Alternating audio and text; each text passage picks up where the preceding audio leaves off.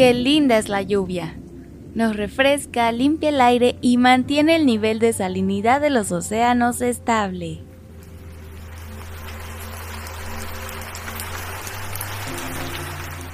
Sin embargo, el cambio climático ha provocado que tengamos lluvias cada vez más fuertes, lo que a su vez genera inundaciones. Deja de culpar a la lluvia y empieza a adaptarte.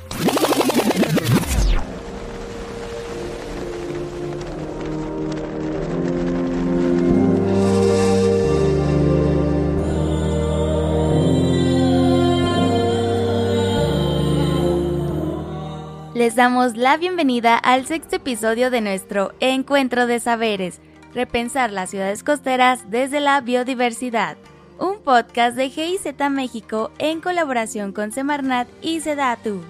En esta ocasión vamos a platicar con Arnoldo Matus Kramer y Leticia Alvarado Fuentes. Nuestra conductora es Ichel López Olvera, asesora técnica de difusión de Biocities. Quédate y descubre cómo reducir los riesgos ante ciclones y lluvias torrenciales. ¡Comenzamos!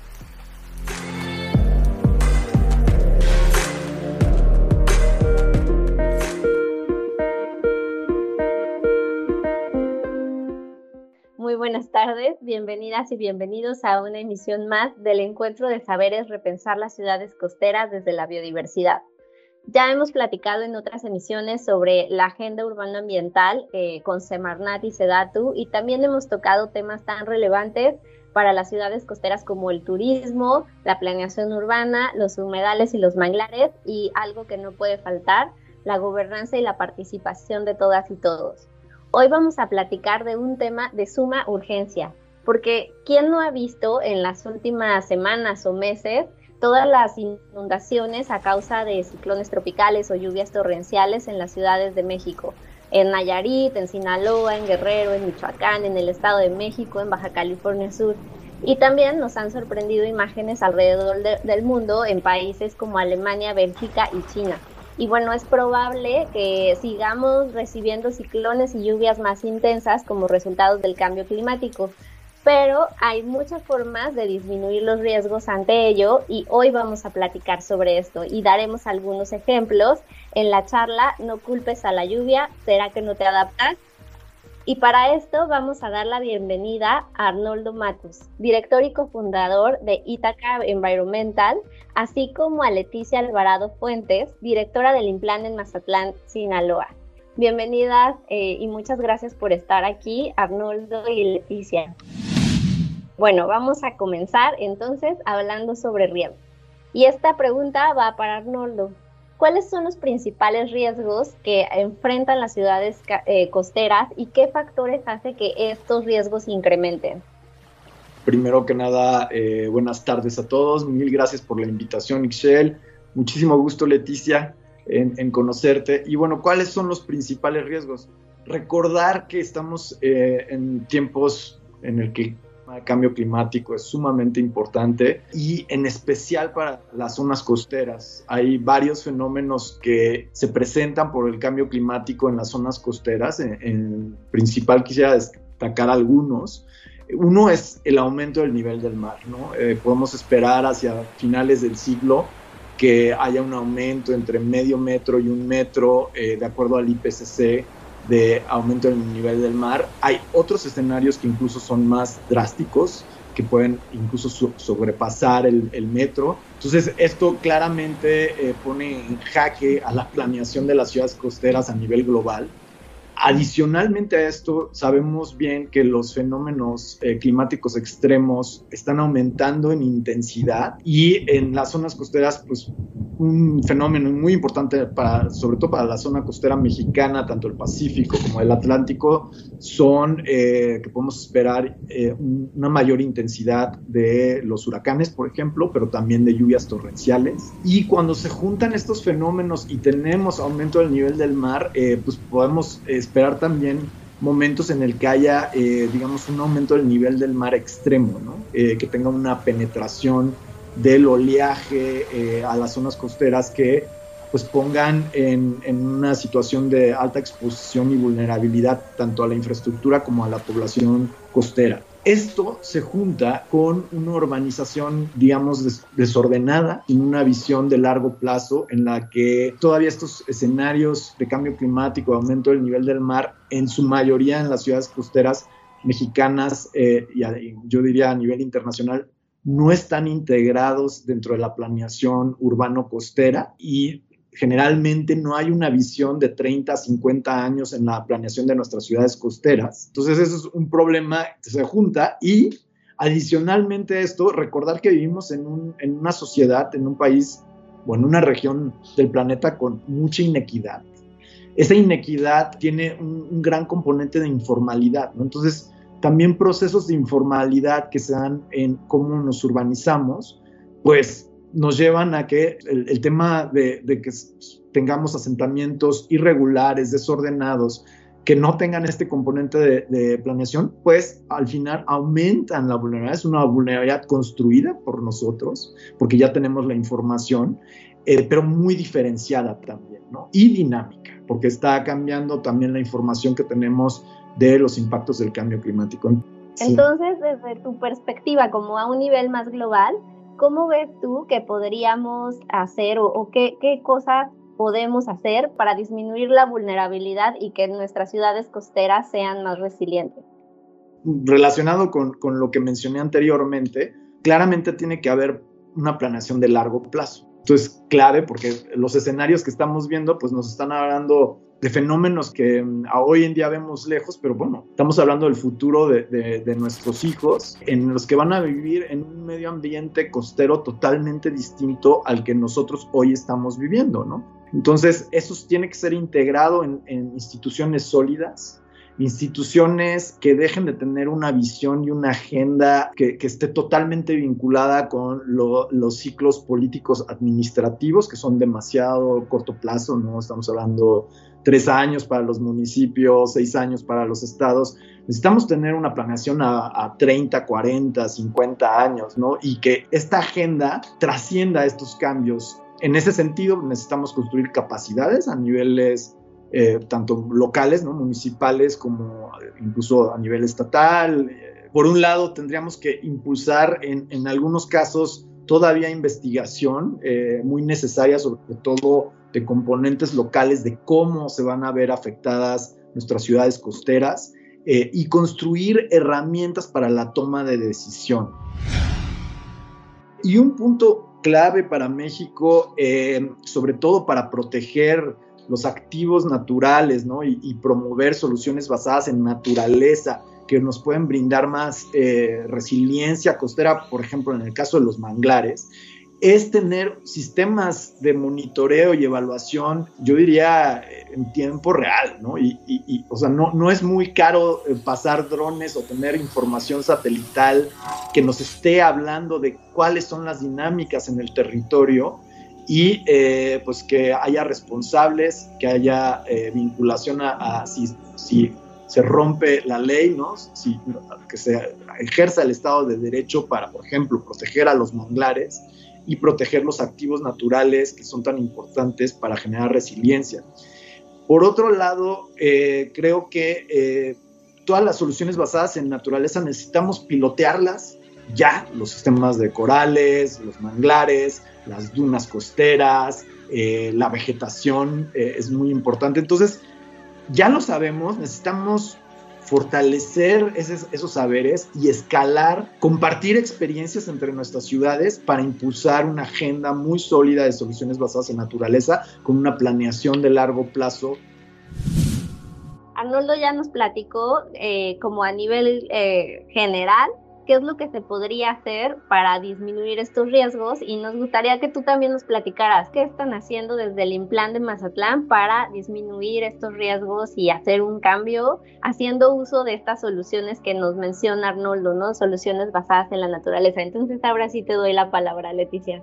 Muchas gracias. La cuestión aquí en Mazatlán, desconozco cuál sea la situación de otras ciudades costeras, pero Mazatlán, su nivel medio en ciudad está por debajo del nivel medio del mar.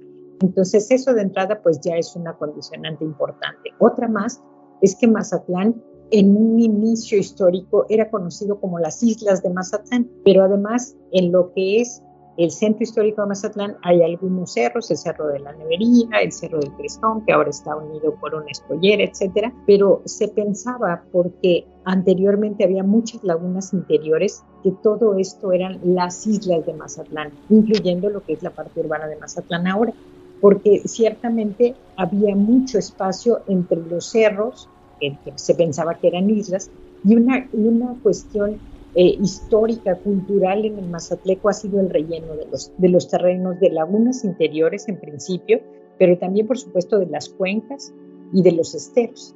Esa es una situación muy seria, esa es una situación muy grave, ahora que es verdaderamente un riesgo no solo para quien rellena, sino para todas las personas que vivimos en Mazatlán, que el cauce natural de las aguas no pueda correr precisamente porque está siendo rellenada y están siendo construidas sobre esos cauces, pues es una cuestión muy seria, muy riesgosa, por supuesto, pero también, como comento, es una cuestión histórica que se ha venido haciendo y que además en estas cuestiones de planeación está permeada por el factor político, porque ustedes saben, las invasiones es un tema que tiene que ver con la posibilidad de que sean no solo votos para eh, quien promueve las invasiones, sino también, por supuesto, la posibilidad de que estas invasiones, estos asentamientos irregulares sean posteriormente regularizados.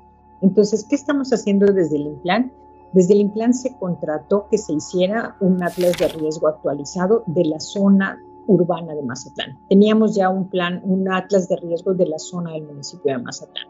Ahora hay un atlas de riesgo de la zona urbana de Mazatlán exclusivamente. Es un instrumento fabuloso y sin embargo, a mi juicio, todavía no le sacamos el, debido, el debido jugo, todavía no lo utilizamos de la mejor manera porque es un instrumento muy técnico que no hemos tenido la capacidad eh, de traducirlo en información útil para la gente, que no hemos tenido la capacidad de hacer de él un instrumento convincente de modo que las inversiones los grandes hoteles, las grandes torres que se están construyendo ahora en este boom inmobiliario sorprendente que está teniendo Mazatlán, puedan tomar con, con, con la responsabilidad y con la seriedad que es debido las indicaciones que señala el Atlas. Que sí está bueno planear, sí está bueno prever, sí está bueno todo eso, pero la gente necesita soluciones en el momento.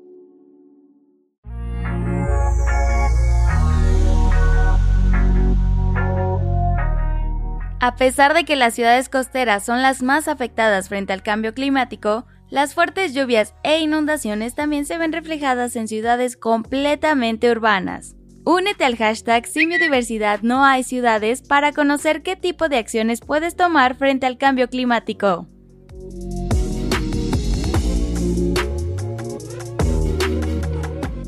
Exacto, y creo que ambos coinciden, ¿no? O sea, tanto Arnoldo habló en, ese momento de tener ya soluciones que estemos piloteando, que estemos probando para, para poder ya tener como eh, disminuir esta vulnerabilidad. Y tú también lo mencionas, Leticia, o sea, ya eh, sí está muy bien planear, tener instrumentos, pero hay que actuar, ¿no? Entonces, que creo que es algo en lo que coincidimos totalmente desde GIZ México y justamente estamos en una fase en donde eh, ya queremos implementar proyectos, eh, tener pilotos para, para demostrar cómo, cómo, la naturaleza y la biodiversidad es tan importante para, para disminuir la vulnerabilidad e incrementar la resiliencia. Y bueno, a partir de, de toda esta experiencia, eh, ahora le pregunto a Arnoldo, si vas caminando por la calle y te encuentras a una persona de gobierno, ¿qué le dirías? A una persona del sector privado y a una persona de ciudadanía. ¿Qué tendría que hacer cada uno de, estos sectores para que su ciudad sea más resiliente? Bueno, yo eh, lo que les diría es concientizarlos en que estamos viviendo un momento muy crítico, sobre todo tomando en cuenta el cambio climático y que va a tener efectos muy importantes en su ciudad y en sus vidas dependiendo del sector, pero creo que ah, un, segundo mensaje clave es que tenemos que valorar más nuestros activos naturales, ¿no? Tenemos que trascender el cortoplacismo del mercado, eh, de tomar decisiones porque el retorno de inversión se da a tres años, por una visión de largo plazo en que el retorno de la inversión considere temas sociales, temas ambientales y temas de resiliencia, además de los temas económicos y financieros, ¿no? Entonces, eh, y que tenga una perspectiva de más largo plazo. Un mensaje que les diría es que hay activos sumamente importantes, por ejemplo, algo que es preocupante es la potencial salinización de los acuíferos locales y la pérdida, pérdida de calidad eh, del agua potable por la salinización de los acuíferos locales y también la presión sobre los sistemas de drenaje que van a tener las, las ciudades costeras. Entonces, tiene que venir con un repensar de cuáles son las prioridades de inversión eh, en, en, nuestras ciudades costeras de largo plazo. Y si queremos evitar que esto se vuelva algo muy costoso, tenemos que planear desde hoy, desde la parte de la planeación territorial, podemos ahorrar muchos recursos económicos ah, en el mediano y largo plazo. Trabajar en conjunto, pero con esta visión de largo plazo. Muchas gracias, Arnoldo. Y veo que tanto Leticia como yo estamos moviendo la cabeza, sintiendo todo, porque, o sea, es como, sí, por favor. Leticia, ¿tú qué mensaje les darías? Fíjate, Shell, fíjate, Arnoldo, que nosotros hemos estado probando cómo a través de las redes sociales eh, podemos crear algo de conciencia en la gente que nos sigue. Y entonces, la, recientemente, nuestra coordinación de medio ambiente y recursos naturales hizo unas proyecciones de qué pasaría con Mazatlán si la temperatura uh, ambiente aumentara de 2 a 4 grados centígrados. Y entonces hicieron un video de cómo está ahora Mazatlán y con qué colonias quedan al mar, que son las más lindas, que son el espacio en donde todas las inversiones se van a, tienen los ojos puestos. ¿Qué pasaría?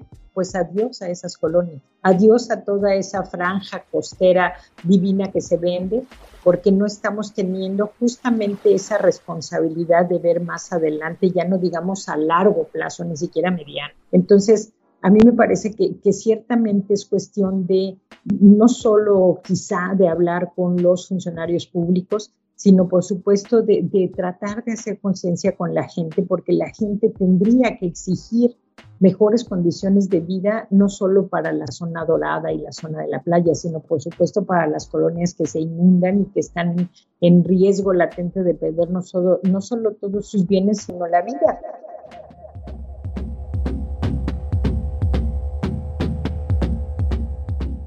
¿Tendríamos que estar asustados? No, tendríamos que ver cómo ese riesgo latente se convierte en acciones y esto que estamos platicando, cómo más allá de ser incluidas como experiencias útiles para planificar y para prever en un rango mayor de, de, de territorio, estas acciones nos pueden dar mucha confianza de la gente de que efectivamente participando todos de que efectivamente concientizando a la gente que es la que vive realmente el riesgo, se pueden hacer cambios.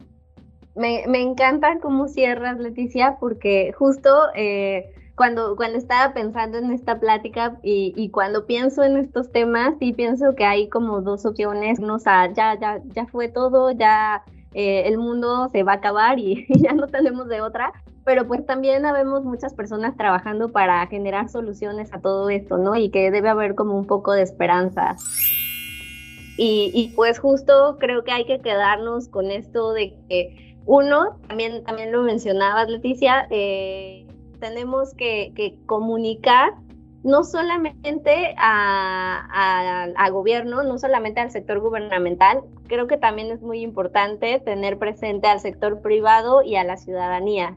Entonces, eh, y, bueno, más adelante en otra plática vamos a, a tener algunas eh, discusiones sobre estos temas de comunicación, ¿no? Cómo, cómo, comunicamos y cómo involucramos a otras personas. Pero por ahora ya eh, nos despedimos. Eh, nos vemos, nos vemos muy pronto y pues con esto nos despedimos de nuestro público y muchas gracias Arnoldo y Leticia.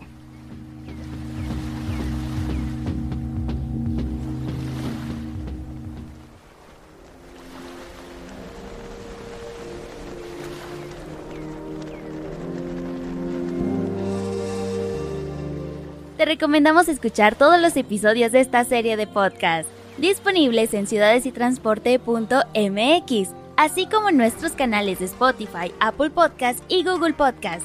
Compártelos y actúa también por ciudades costeras resilientes, prósperas y saludables.